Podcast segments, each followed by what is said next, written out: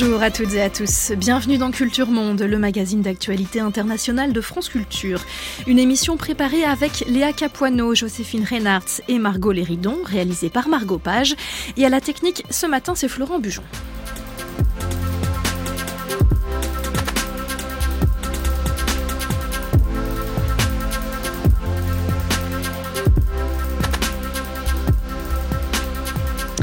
Comme chaque vendredi, notre séquence Retour de terrain avec aujourd'hui Jenna Lebras, journaliste indépendante, qui nous parlera de la place des femmes dans le cinéma de Nollywood au Nigeria. Et puis notre table ronde d'actualité en partenariat avec le journal Le Monde. Bonjour Marc Semo. Bonjour. À nos côtés, comme chaque vendredi, pour animer la discussion, quels seront les grands enjeux de l'année 2024 pour les Européens?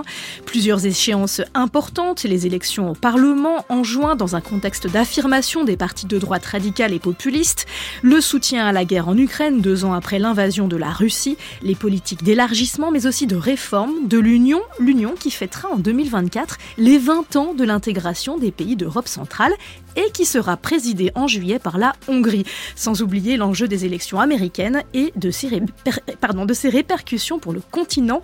Exercice de, de prospective ce matin en compagnie de Gilles Gressani. Bonjour. Bonjour et bienvenue. Vous êtes directeur de la revue Le Grand Continent, président du groupe d'études géopolitiques de l'ENS et enseignant à Sciences Po. Vous faites paraître Fracture de la guerre étendue de l'Ukraine au métavers. C'était chez Gallimard cette année. Et puis à vos côtés, Florent Parmentier. Bonjour. Bonjour. Et bienvenue également. Vous êtes secrétaire général du CEVIPOF à Sciences Po et chercheur associé au Centre de géopolitique de HEC. Les chemins de l'état de droit, la voie étroite des pays entre Europe et Russie. C'était votre ouvrage paru il y a quelques années aux presses de Sciences Po. On se retrouve dans une vingtaine de minutes. Mais pardon. Pour commencer, place à notre retour de terrain. Bonjour Jenna Lebras. Bonjour. Vous êtes journaliste indépendante. Vous signez pour le dernier numéro de la Revue 21 un reportage sur la place des femmes dans l'industrie cinématographique du Nigeria. Et c'est à Lagos, là où tout a commencé à la fin des années 80, là où tout se joue aujourd'hui, que vous avez rencontré celle qui dirige Nollywood, actrice, réalisatrice, productrice, des vedettes adulées par des millions de fans au Nigeria et dans toute l'Afrique, mais aussi des femmes d'affaires qui font tourner cette industrie pilier du rayonnement culturel nigérian. Nollywood, aujourd'hui, c'est 2% du PIB du pays. 300 000 emplois directs selon la Banque mondiale, un succès international des partenariats avec Netflix et des femmes qui ne se contentent pas de jouer le rôle de potiche. Jenna Lebras, depuis quand les femmes ont-elles pris cette place centrale dans le cinéma au Nigeria?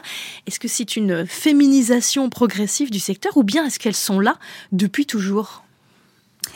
Alors c'est intéressant parce que en réalité, euh, Nollywood euh, a une histoire euh, très très ancienne. C'est vrai que euh, on le connaît un peu mieux depuis les années 80 et à l'étranger très récemment en fait, hein, depuis les années 2000 et 2010. Et en fait, ce qui est intéressant, c'est que c'est un cinéma qui est extrêmement féminin, où les femmes, en tout cas, sont très visibles mais en réalité, euh, elles ont un pouvoir euh, qui reste assez limité. Euh, donc c'était ça qui était pour moi intéressant d'explorer, c'est que voilà, on a, on est en face de femmes qui sont très puissantes, qui, qui tiennent vraiment dans leur point fermé cette industrie qui est aujourd'hui phénoménale. Mais c'est vrai qu'elles ont, euh, au fond, un pouvoir assez limité.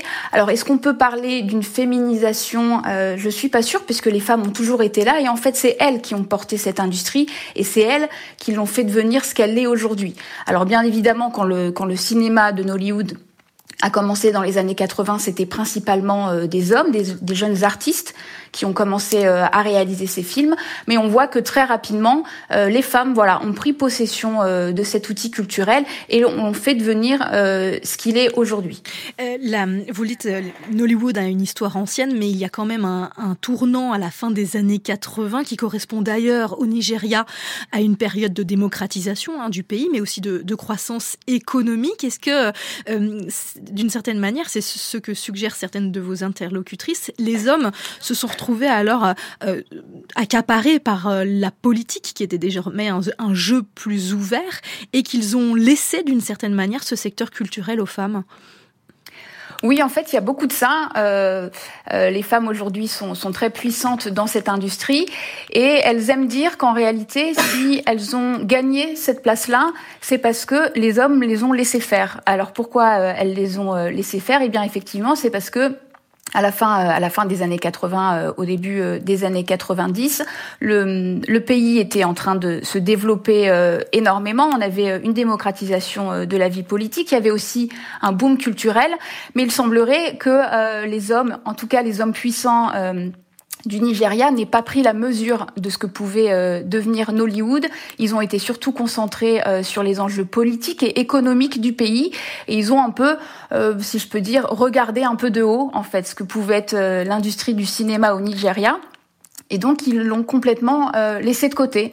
Et c'est à ce moment-là que des femmes ont décidé, ont décidé de prendre possession de ça et de, de travailler à, à, son développement et, et, euh, et à son euh, et à, son succès. voilà, exactement. Euh, voilà, et elles en ont fait voilà une, une industrie aujourd'hui euh, phénoménale, vous le disiez, qui représente euh, plus de 2% du PIB. Mais voilà, c'est un peu l'idée, c'est que euh, les femmes aujourd'hui qui ont pris possession euh, de cette industrie euh, l'ont fait un peu bah, dans le dos des hommes qui n'ont pas qui n'ont pas eu conscience de ce que ça pouvait représenter. On, on ne l'a pas rappelé, mais le terme Nollywood, c'est la contraction du N de Nigeria et de Hollywood en référence au cinéma américain. Sauf que la marque de fabrique du cinéma nigérian, c'est un c'est un cinéma artisanal, un cinéma populaire qui se vendait à l'origine dans les rues. Qu'est-ce qui fait le succès auprès du public. Euh, pourquoi est-ce que ça plaît et qu'est-ce qui finalement est raconté dans ces films? Alors en fait, les, raisons de, ce, succès phénoménal, ça tient évidemment à plusieurs raisons, à plusieurs moments aussi de l'histoire du Nigeria, mais aussi euh, à différents publics. Au départ, ce qu'il faut savoir, c'est que Nollywood est un cinéma nigérian qui est fait pour les Nigérians. Et donc pendant longtemps, on le sait, la, réalisation euh, laisse un peu à désirer, la qualité est un peu médiocre, mais c'est un, un, cinéma qui passionne parce qu'en fait, il met en scène euh, le quotidien, voilà, sans, sans, trop de chichi. C'est la vraie vie. C'est un cinéma euh, qui n'est pas prétentieux. On y raconte eh ben, des choses de la vie, les drames amoureux, euh, les, galères financières, les, trahisons amicales ou les dilemmes familiaux. Et ça, euh, voilà, ça plaît beaucoup euh, aux Nigérians. Et puis, faut le dire aussi parce que c'est très important, c'est l'une des clés du succès, c'est que c'est un cinéma qui est très inclusif. C'est un cinéma qui est produit en différentes langues locales, en pidgin, en Hausa ou en Yoruba et ça met en scène les différentes euh, ethnies que compte le pays. Donc ça, ça plaît beaucoup et c'est un succès aussi qui n'est pas démenti car c'est un cinéma, en tout cas jusqu'à récemment, qui va rester très fidèle euh, à son public et qui va évoluer euh, avec son pays au fil du temps et qui va savoir capturer en fait la, la fièvre de ce qu'est le Nigeria avec ces changements. Il faut savoir que le, le Nigeria, c'est un pays qui est passionnant mais qui est aussi très compliqué, très paradoxal, où les extrêmes si je peux dire, se, love et se confrontent. Euh, on a tendance à dire que le Nigeria est une nation schizophrène. Et en fait, c'est un cinéma qui va réussir à capter euh, ces évolutions-là et qui donc va rester très fidèle euh, à son pays et donc à son public. Et c'est ça voilà qui va faire euh, qui va faire euh, le, le, succès en fait de cette de, cette industrie. Et puis en plus après évidemment c'est un c'est un cinéma qui va réussir à s'exporter notamment dans les pays voisins à travers le continent africain parce que c'est aussi sur le continent africain une offre nouvelle pour un public qui n'est pas nécessairement bien représenté et, en fait, euh, dans le cinéma euh, occidental ou asiatique, euh, la, la, population africaine ne retrouve pas les références dont elle a besoin. Donc en fait, c'est un succès phénoménal qui va d'abord prendre au Nigeria avec les Nigérians, mais qui va très vite s'exporter à travers le continent africain et ensuite au-delà. Et donc voilà, ça tient beaucoup à ça, ce, ce succès. What is this crazy thing called love?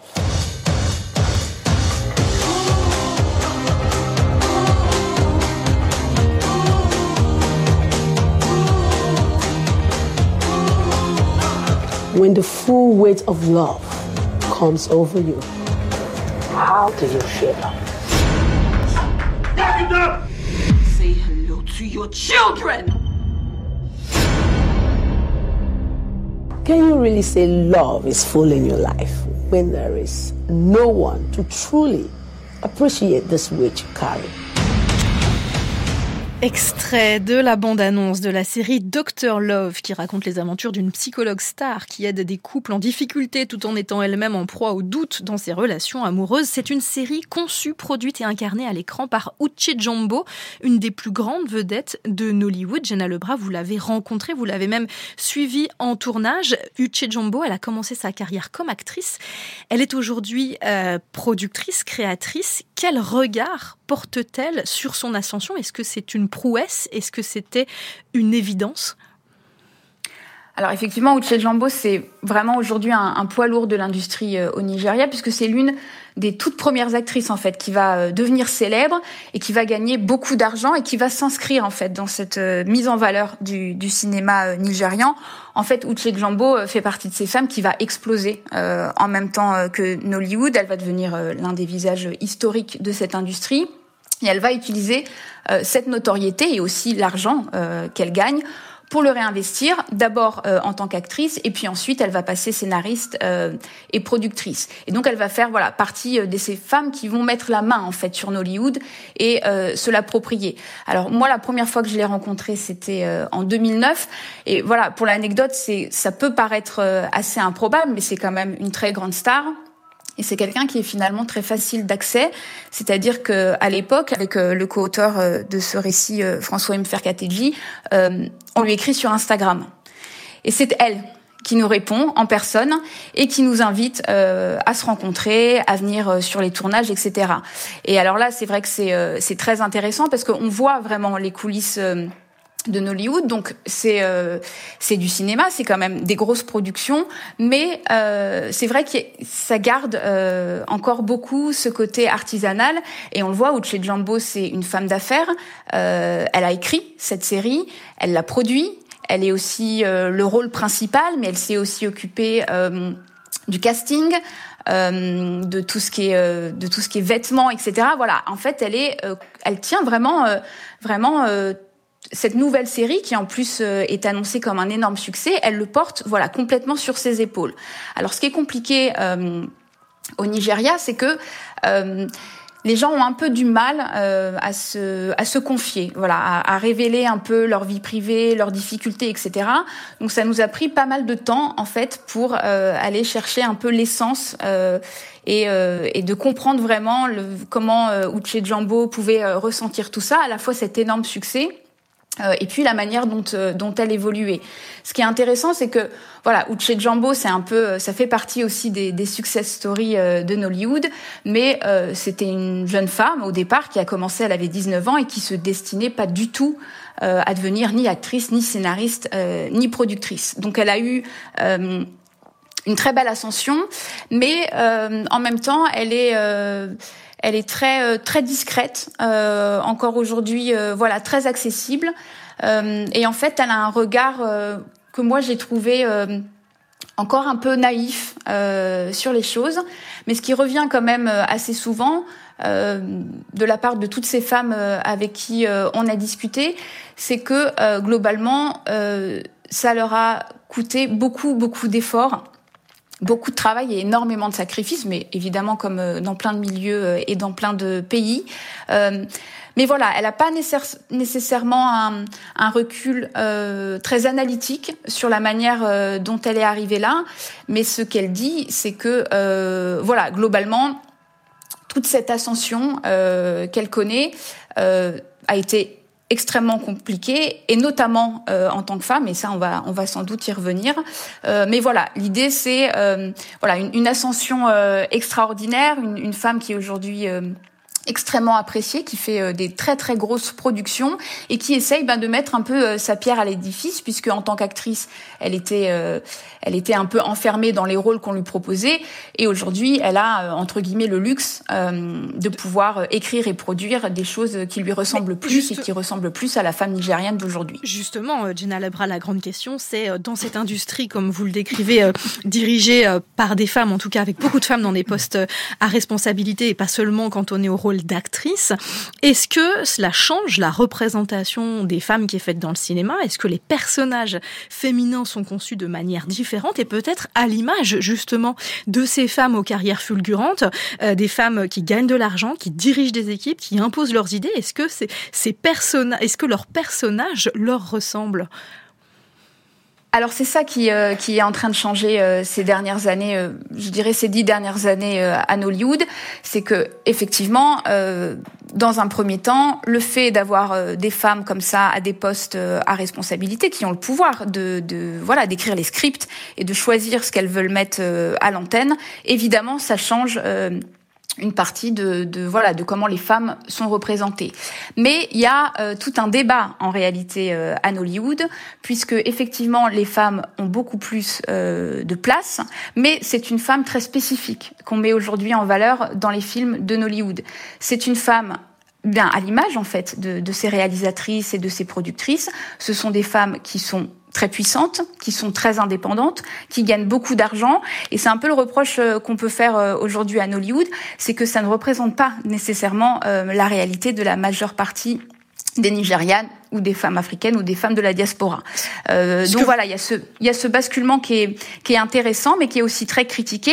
Et en fait, quand on regarde dans les dans les dans les études, parce qu'il y a des il y a des recherches qui ont été faites hein, sur le sujet, euh, à savoir est-ce que est-ce que la présence féminine comme ça très forte euh, dans l'industrie a changé réellement euh, la manière dont sont représentées les femmes Eh bien, on se rend compte que pas tellement. Euh, elles sont encore souvent enfermées dans des rôles, euh, alors soit de domestiques euh, peu ambitieuses ou voilà des belles-mères méchantes ou euh, les cancaneuses un peu simplettes.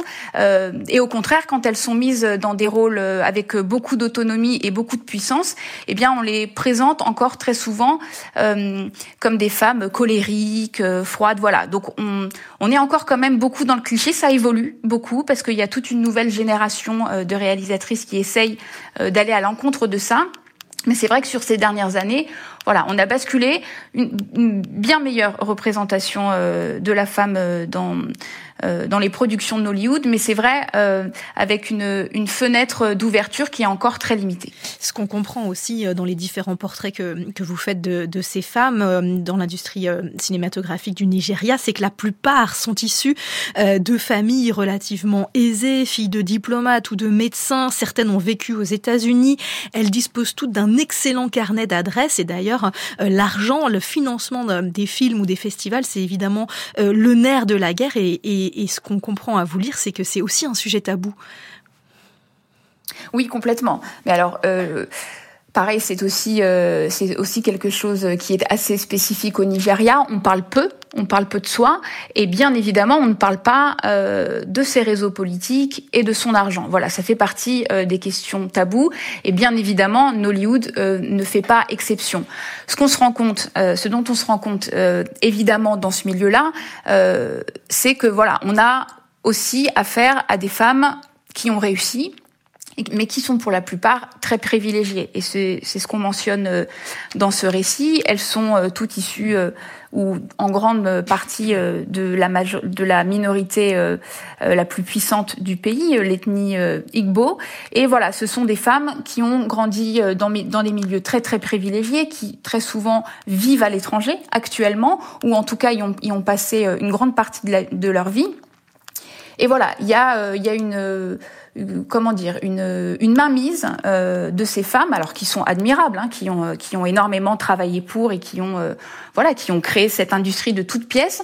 Mais c'est vrai que quand on regarde les choses d'un peu plus près, on se rend compte que euh, voilà, le Nollywood inclusif, comme il pouvait s'imaginer à la fin des années 80, en réalité, il est piloté par des femmes, voilà, qui sont extrêmement privilégiées, qui ont des réseaux politiques, qui ont énormément d'argent, euh, voilà. Et donc ça, ça, ça jette un voile un peu mystérieux aussi euh, sur sur cette industrie, aussi parce que elle, elle ne s'en explique pas nécessairement.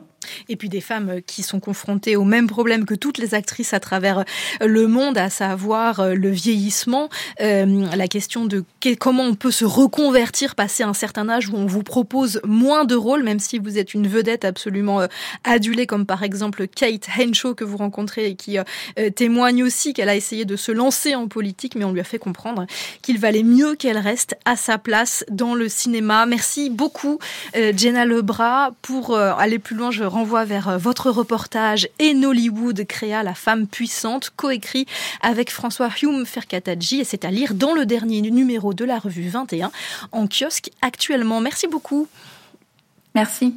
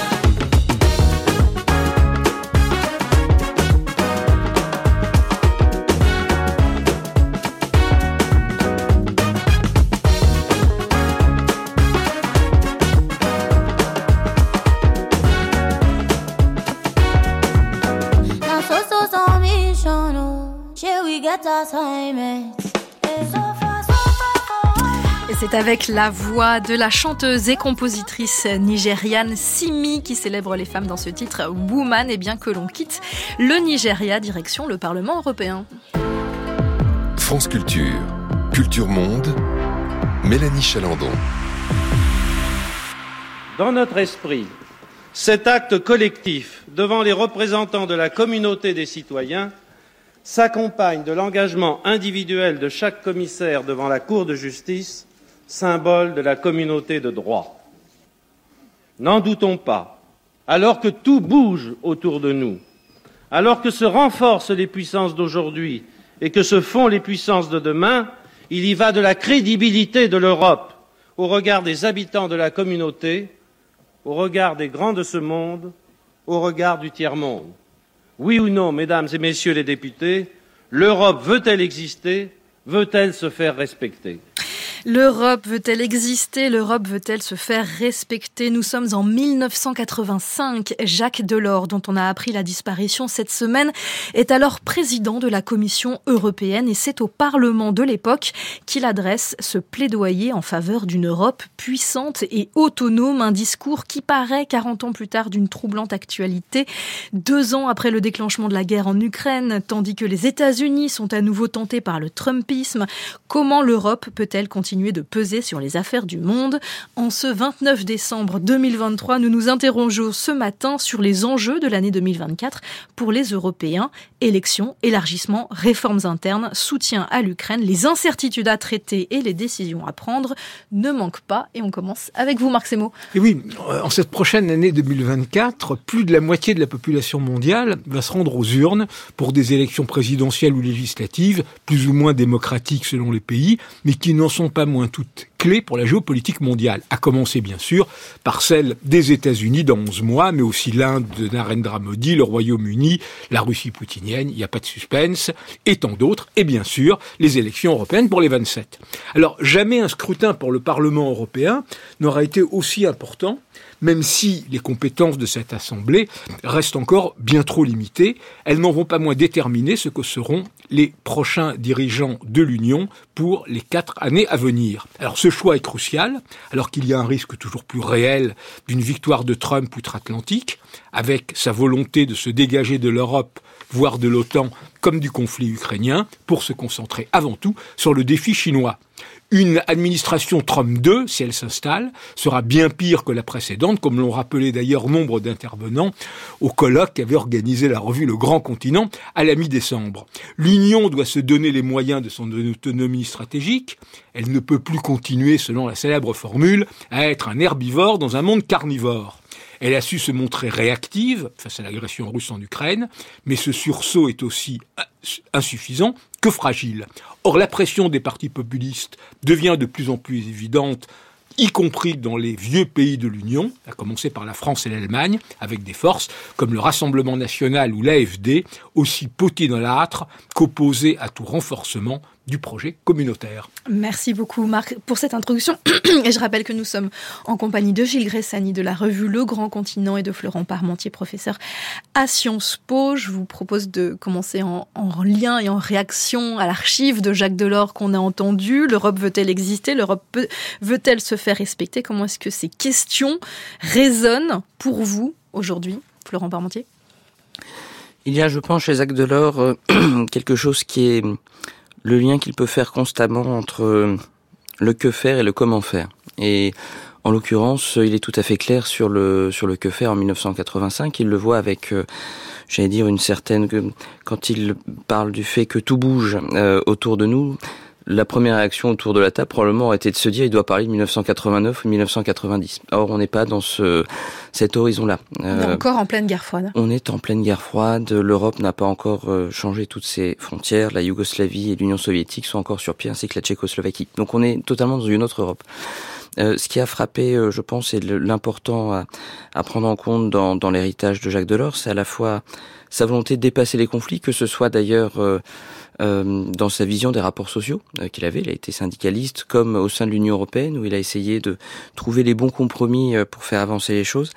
Et, et peut-être cette constante recherche de l'unité et cette volonté euh, euh, finalement d'unir ou plutôt cette idée qu'on trouve dans l'unité d'un homme dans le livre d'entretien qu'il avait fait avec Dominique Volton euh, qui est ce qui nous unit est plus fort que ce qui nous divise eh bien c'est peut-être effectivement un message qui résonne encore aujourd'hui à travers son héritage et, et ce que montre cet extrait sonore c'est en quelque sorte ce, ce cette vision alliée à une méthode Gilles Gressani, l'héritage laissé par Delors, c'est une matière à inspiration pour l'observateur que vous êtes des soubresauts de, et, de l'évolution du continent européen?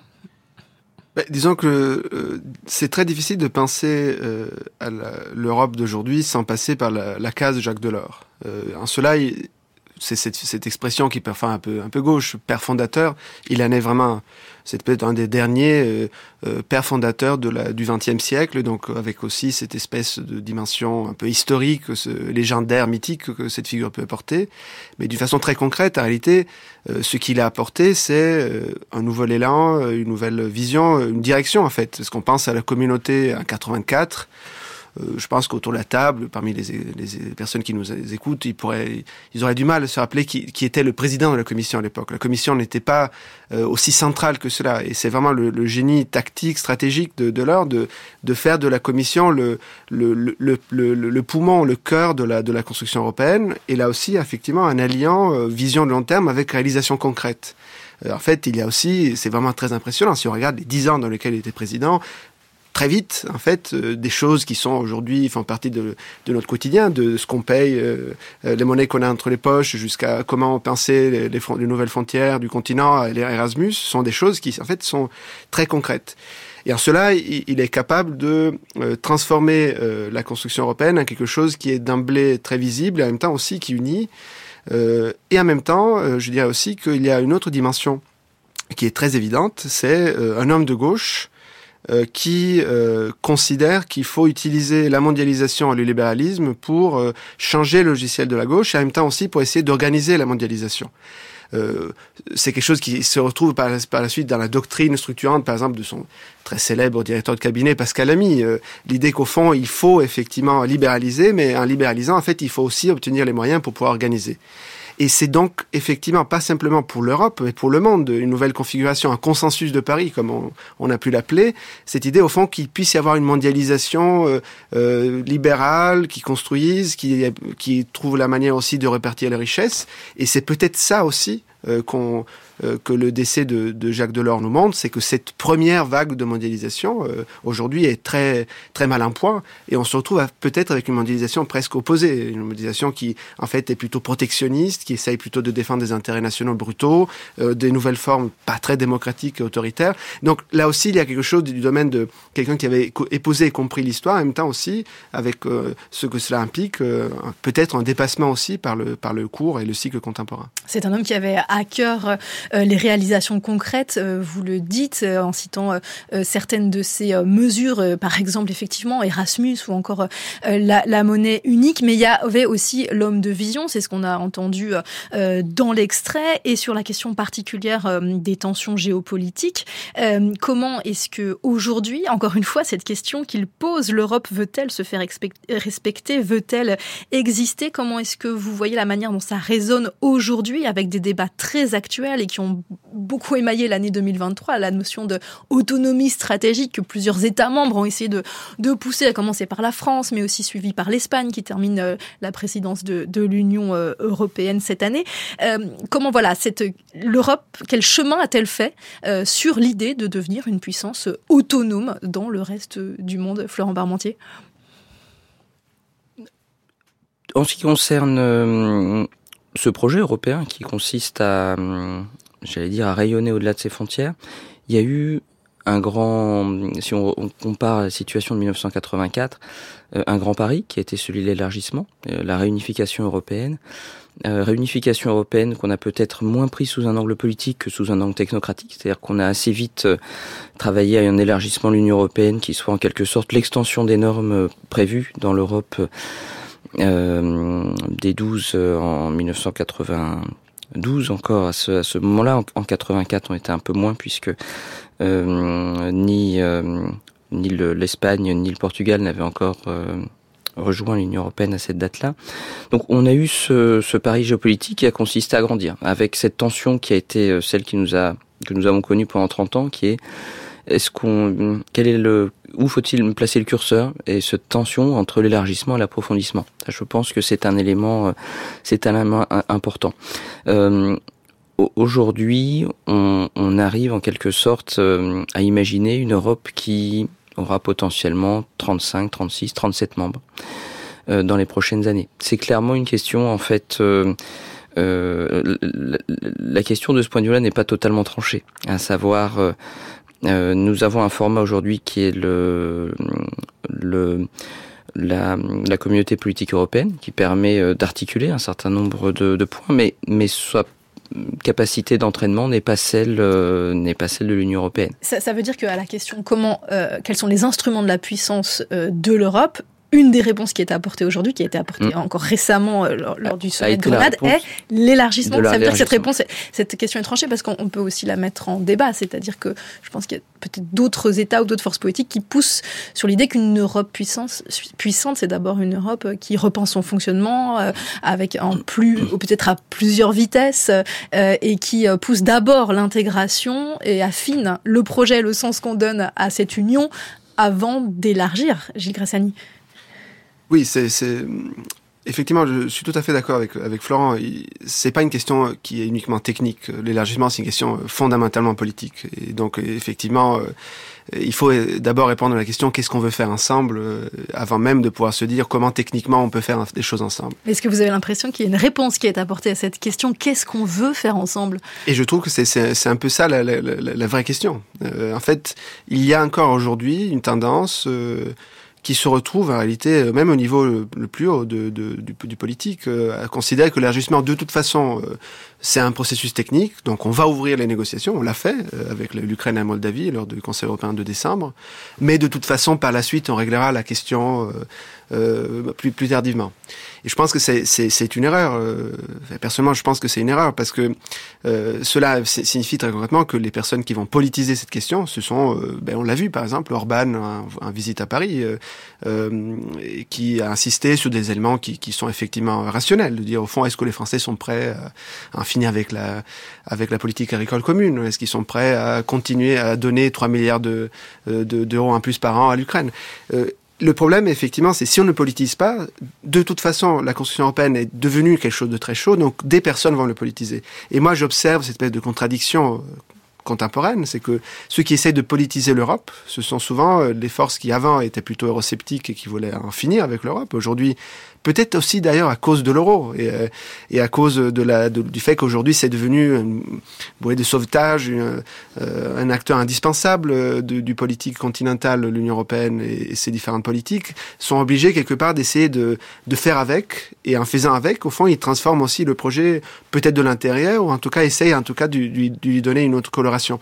Euh, la notion euh, ethno-nationaliste qui est mise en avant par, euh, par Victor Orban, d'Europe blanche et chrétienne, euh, c'est une, c'est une manière effectivement de, de, de détourner le souverainisme historique. Non, c'est pas tant la sortie de l'Union européenne, mais c'est plutôt la transformation politique de, de, sa, de sa visée historique.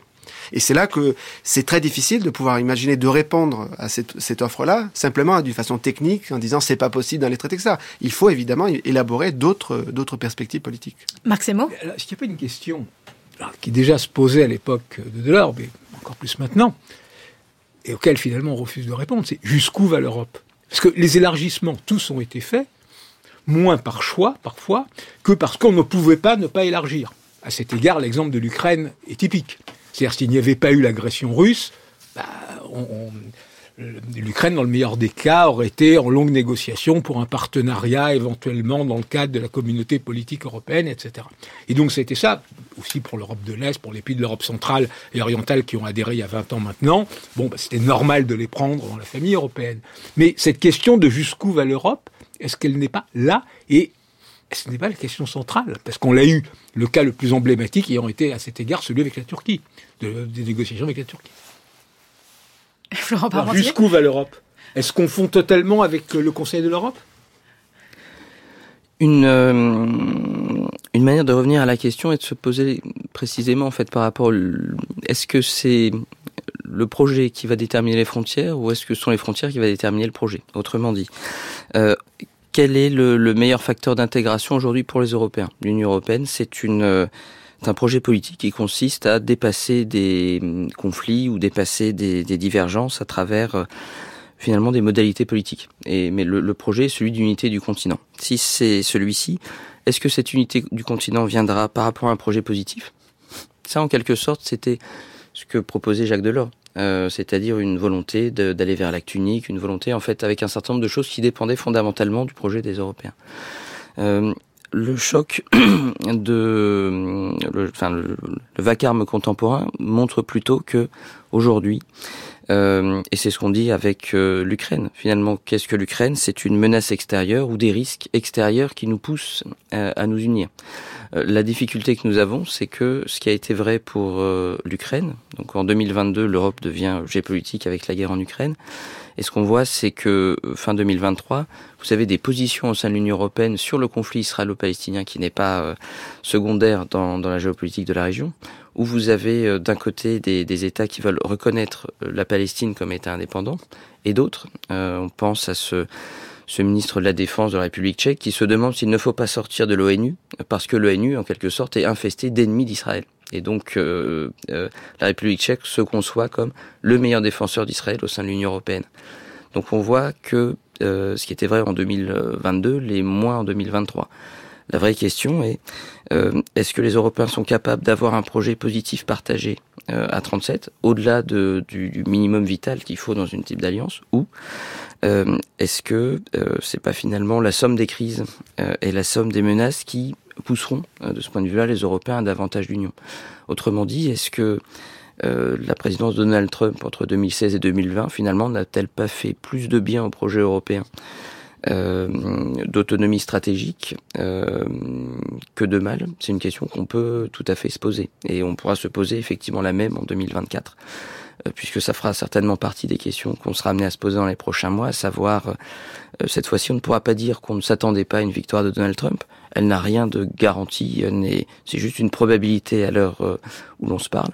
Mais si cette probabilité devait être avérée ou advenir, alors, eh bien, charge aux Européens de déterminer ce projet positif euh, qui leur permettrait de dire, voilà, bien dans le cadre de nos frontières, euh, on redéfinit en fait nos, intérêts de telle manière à ce que nous puissions être en mesure de reprendre la main sur le destin partagé. Je pense que c'est quelque chose qui peut unir largement les Européens.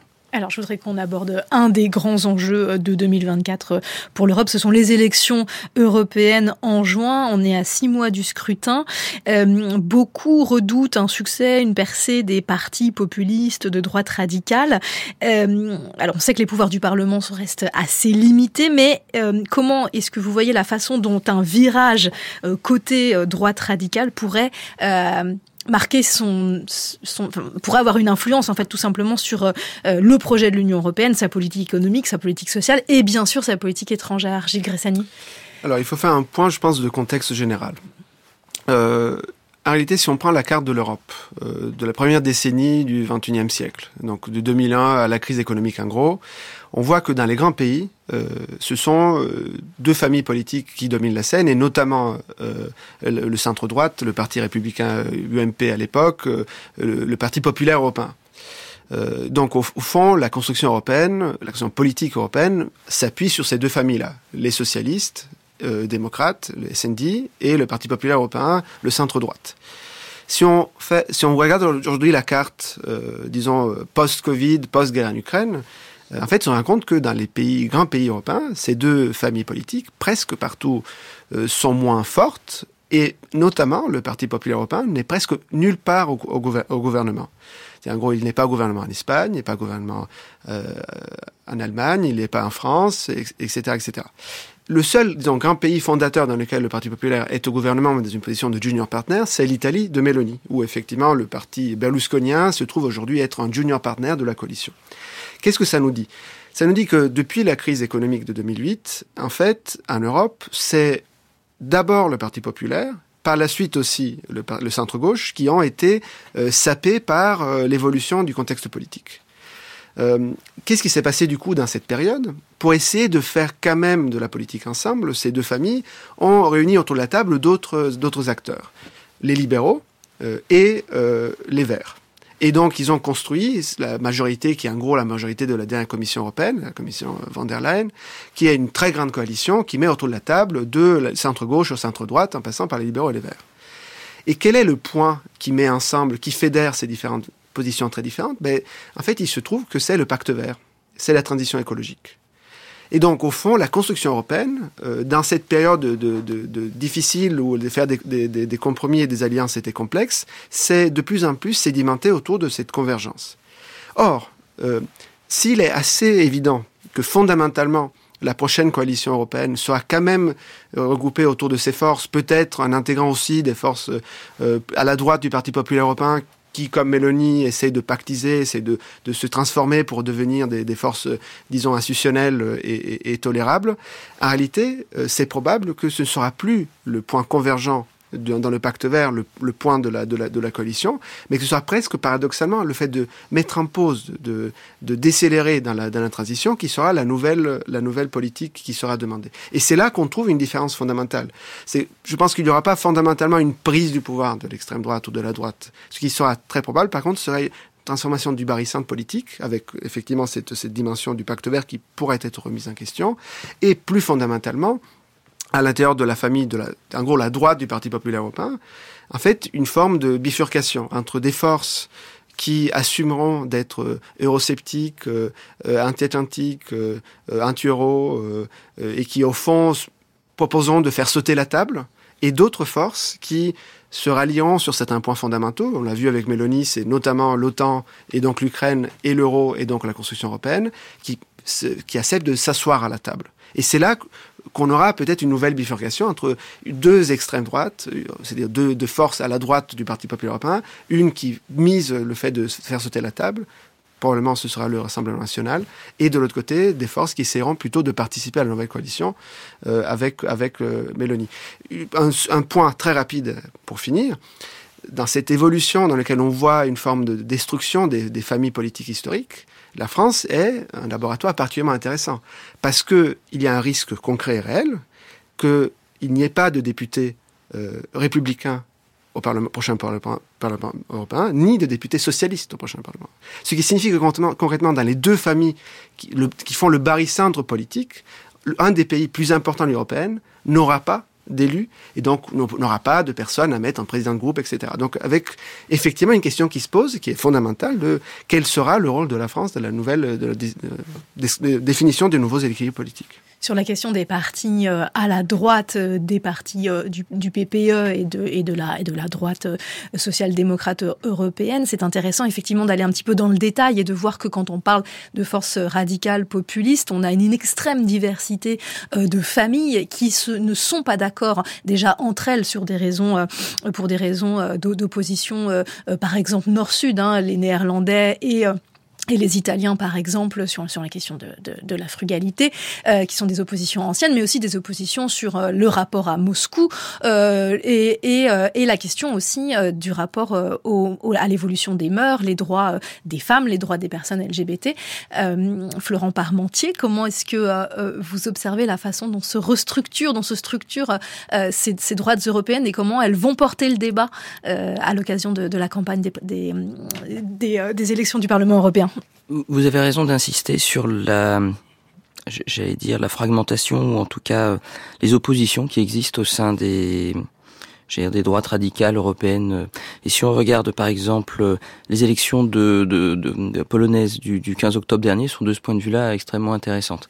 C'est-à-dire que nous avions vu euh, le, le PiS, le parti de M. Kaczynski, qui était d'accord sur beaucoup de choses avec Viktor Orban, sauf sur la politique euh, vis-à-vis de l'Ukraine. Mais on a vu au sein de l'extrême droite euh, polonaise ou des droites radicales polonaises, un parti, un ensemble de partis, qui est celui de Confédération. Et la Confédération, pour sa part, était extrêmement critique, euh, euh, pas par euh, pro-poutinisme, il y a très peu de pro-poutinistes euh, polonais par définition. En revanche, il était tout à fait notable que la, Confédération insistait sur les perdants polonais dans les zones rurales de l'accueil massif et courageux euh, par les Polonais de, de centaines de milliers d'Ukrainiens euh, ayant un certain nombre, ayant eu un certain nombre de, de droits spécifiques et donc de, de, de, soutiens sociaux. Donc on voit ici comment euh, le débat dans les droites radicales euh, polonaises a eu un certain nombre, euh, j'allais dire, de- d'incidences. Et on a également, si on regarde, pour reprendre un autre exemple, un autre détail intéressant, euh, euh, regardons euh, Gerd Wilders, le, le, aux Pays-Bas. aux Pays-Bas. Le premier, effectivement, premier, enfin, le parti arrivé en tête aux Pays-Bas, 24% de, de l'électorat. Si on lit et si on écoute ses déclarations, il est à la fois très pro-OTAN, mais c'est aussi quelqu'un qui euh, avait fait campagne contre euh, un référendum qui avait lieu euh, de mémoire en 2018 aux Pays-Bas sur euh, la facilitation de, ou en tout cas le rapprochement entre l'Ukraine et l'Union européenne. Euh, et, et, par ailleurs, euh, il fait partie de ces personnes qui se sont déplacées à Moscou et insistent sur l'idée selon laquelle il faudrait mettre fin à une forme de, je cite, sont pas mes propos, ce sont les siens, euh, de russophobie excessive qui existe au sein de, au sein des, des- de l'Union européenne et des débats, etc. Donc on a ou hystérique, je sais plus quel est le terme qu'il avait employé, mais en tout cas on a quelque chose euh, qui est de l'ordre effectivement de, de de droite radicale qui, au niveau européen, auront du mal à s'aligner euh, complètement. Euh, prenons encore cet exemple, euh, Madame Chochoaka, euh, qui est l'une des candidates en vue pour les prochaines présidentielles en, en, euh, en, en Roumanie. Et Madame Chochoaka a des propos extrêmement virulents contre les Ukrainiens. avec cette idée que les Ukrainiens ont pris des terres euh, aux Roumains et qu'il serait temps finalement de réfléchir à redessiner les frontières de ce point de vue-là. Donc une fragmentation euh, des, des- des extrêmes droites Oui. qui ne, qui ne- Oui, Marc, c'est bon. Justement, mais à la fois il y a cette fragmentation, c'est une réalité, mais malgré tout, comme le disait Gilles, le centre de gravité va quand même être beaucoup plus à droite.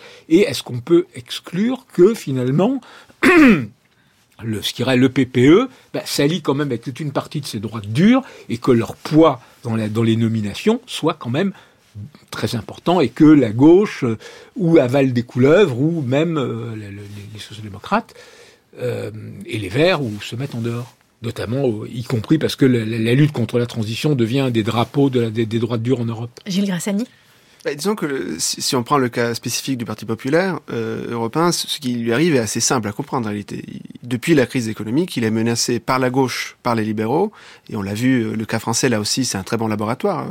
Euh, on a vu comment depuis 2017, la majorité présidentielle s'est déplacée du centre-gauche pour chasser sur les terres du centre-droite, à la fois dans l'animation du gouvernement, à la fois dans sa sociologie électorale au fond, en, en- en faisant en sorte que cette force-là doive se déplacer vers la droite, sauf que vers la droite, il y a déjà une autre force qui est très installée et très forte, euh, qui en plus a l'avantage de, pouvoir proposer une vraie rupture, euh, un vrai changement, qui est le Rassemblement national, qui occupe déjà une bonne partie de, de- de l'espace politique. Et c'est à peu près ça le problème qu'a les partis populaires aujourd'hui en Europe, c'est que Le- L'Europe est un lieu d'alliance. Il ne peut pas y avoir dans le Parlement européen de politique sans alliance. Et quel est le problème du Parti populaire? C'est que la plupart du temps, il a installé des barrages vis-à-vis de l'extrême droite. Et donc il a considéré que euh, il ne pouvait pas, au risque de, pactiser avec le diable, au risque de, changer sa nature, d'affronter une crise existentielle, s'allier avec l'extrême droite. Et c'est là qu'il y a aujourd'hui, euh, dans le laboratoire italien, quelque chose d'assez intéressant. C'est une force qui vient clairement de l'extrême droite, euh, qui se déplace euh, sur des points structurels, en changeant même assez fortement, en faisant un ajournement assez, assez fort. Euh, euh, si on regarde, par exemple, la- l'autobiographie de, de Giorgia Meloni, euh, page 127 de, mémoire, euh, fait, elle fait un éloge de Poutine, et ça, ça paraît quelques mois avant son, son, son élection à président du Conseil. Or, il n'y a pas aujourd'hui un allié aussi plus, plus, plus, plus, plus certain et plus, plus sûr dans l'espace politique it- italien de Washington que Giorgia Meloni. Euh, donc il y a vraiment l'idée de euh, voilà de, se- rallier sur l'axe atlantique et de l'autre côté aussi sur la question de la Constitution européenne où effectivement contrairement à Salvini qui a pu à plusieurs reprises être ambigu sur l'euro elle est très euh, très sereine sur le fait de dire que l'Italie c'est la deuxième industrie italienne européenne. Elle ne peut pas exister hors euro et donc, effectivement, ces deux euh, points de bascule, ces deux ralliements fondamentaux qui, qui, qui, qui, qui la rendent plus fréquentable, même euh, tout à fait acceptable pour une partie du Parti populaire Elle européen. pourrait inspirer une partie des droites dures. Oui, mais s'accompagne, et c'est ça qui est intéressant, avec des éléments qui sont plus, disons, de souverainisme classique. Moi, je parle de, de technosouverainisme pour, pour définir ça. Au fond, euh, si, si vous regardez aujourd'hui euh, en Italie, il y a des polémiques sur la nourriture, sur la famille, euh, euh, sur des éléments qui sont un peu plus, effectivement, euh, euh, superstructurels, alors que sur ce qui est infrastructurel, il y a un, un ralliement de fond. Et c'est peut-être ça, effectivement, une des clés de lecture. C'est clair, par exemple, que c'est ce qu'elle essaiera de faire pour essayer d'avoir un commissaire européen euh, qui émane de sa, de sa majorité, effectivement en essayant de mettre en avant l'idée que c'est dans ce laboratoire italien que peut se retrouver aujourd'hui le laboratoire d'une nouvelle convergence parti populaire extrême droite qui, par contre, ne se voit pas encore en France, et on pourrait y revenir, parce qu'il y a des différences fondamentales entre Marine Le Pen et, et Mélanie. Vous écoutez Culture Monde, nous discutons ce matin des enjeux de l'année 2024 pour l'Europe et comme chaque semaine, nous sommes en partenariat avec Cartooning for Peace, l'association de dessinateurs du monde entier. C'est la bulle cartooning. Il fait le clown Mais on a été créé pour faire rire les hommes, mon vieux Et le dessin qui nous est parvenu cette semaine est signé Kroll, le célèbre caricaturiste belge. Il est paru dans le journal Le Soir fin novembre. C'est un dessin qui, questionne la solidité des relations entre l'Europe et l'Ukraine, mais surtout la promesse de l'intégration des Ukrainiens à l'Union, symbolisée ici par ce dialogue entre le président ukrainien Volodymyr Zelensky et le président du Conseil Charles Michel. Les deux personnages avancent l'un vers l'autre, la main tendue. Alors, demande Zelensky, l'Ukraine est dans l'Europe. C'est fait. Euh, c'est-à-dire presque, cher ami, répond le Belge, quelques formalités, 10 ou 20 ans, une guerre à finir. Voilà un dessin à découvrir sur le fil euh, du compte euh, Twitter et la page internet de Culture Monde.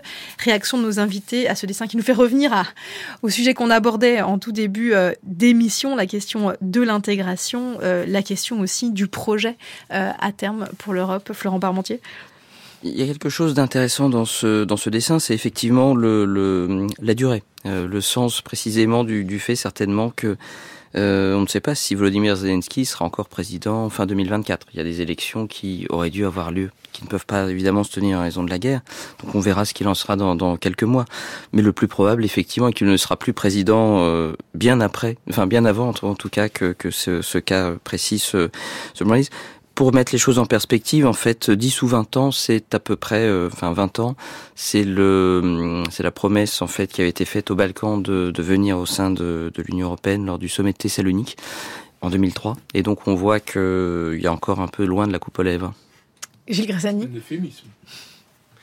Oui, mais ça, c'est- c'est c'est un peu la, la, la question qu'on a- qu'on avait abordée au début. L'ouverture des négociations, au fond, euh, c'est un acte presque symbolique, euh, parce que et, et donc politique. Euh, et la question, c'est effectivement, euh, on a beaucoup parlé de ce Conseil européen qui, qui, qui semblait être très compliqué, euh, celui de décembre, où effectivement cette ouverture qui était donnée comme un acquis, une évidence pendant des mois, finalement s'est retrouvée à nouveau con- contestée par Victor Orban, qu'on a vu venir même à, l'Élysée pour, pour essayer de négocier avec le président de la République. En euh, c'est pas là que, ça s'est décidé et que ça va se décider. C'est euh, une question politique fondamentale. Et si on n'arrive pas à répondre à la question de pourquoi on voudrait euh, faire euh, continent avec euh, l'Ukraine, on pourra jamais essayer de trouver une solution rapide et fondamentale à cette question. Il y en a plein de sujets, il y a plein d'éléments qui peuvent qui peuvent nous permettre de remettre de la chaleur dans la construction européenne. Et c'est évident que le fait d'imaginer de pouvoir traiter l'absorption d'un territoire aussi grand, avec une population aussi grande, avec des questions euh, d'état de droit aussi profonds, euh, ne peut pas, seulement en des termes techniques, ne peut pas être tolérable et ne pourra pas être quelque chose qui, dans cette campagne électorale, pourra fonctionner. On le verra, les forces, euh, disons, de, euh, plus populistes vont s'en saisir immédiatement. Et c'est pour ça qu'il faut élaborer euh, un discours positif peut-être, en tout cas euh, mettre ensemble aussi des cauchemars et des rêves pour essayer de- de- d'expliquer pourquoi l'Ukraine doit ou peut faire partie du continent.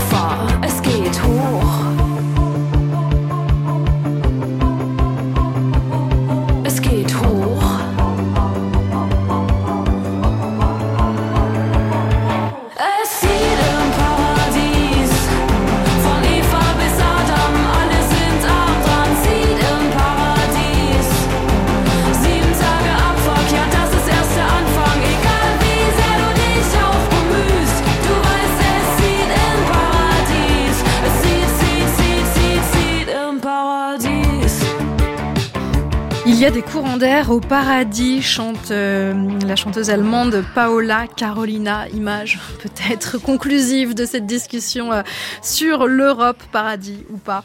Merci en tout cas à tous les deux de nous avoir accompagnés pour cette discussion et cet exercice de prospective sur l'année 2024. Gilles Gressani, je rappelle, euh, Fracture de la guerre étendue de l'Ukraine au métavers, c'est paru chez Gallimard et c'est un recueil de certains des textes publiés sur la revue Le Grand Continent, la revue qu'on peut euh, consulter euh, sur Internet. Et puis merci beaucoup à vous, Florent, Parmentier. Je rappelle votre classique, Les chemins de l'état de droit, la voie étroite des pays entre Europe et Russie. C'est aux presses de Sciences Po. Merci beaucoup, Marc Sémon. On se retrouve l'année prochaine. Et bien l'année prochaine. Et lundi, c'est euh, Julie Gacon que vous retrouverez au micro de Culture Monde pour une géopolitique de l'ivresse. Nous verrons comment l'idée de sobriété fait son chemin en Europe. Il sera question du très profitable marché de la bière en Afrique et des tensions en Inde autour de la consommation d'alcool. On commence lundi avec les relations franco-chinoises autour de la culture du vin. Et dans un instant, les midis de culture.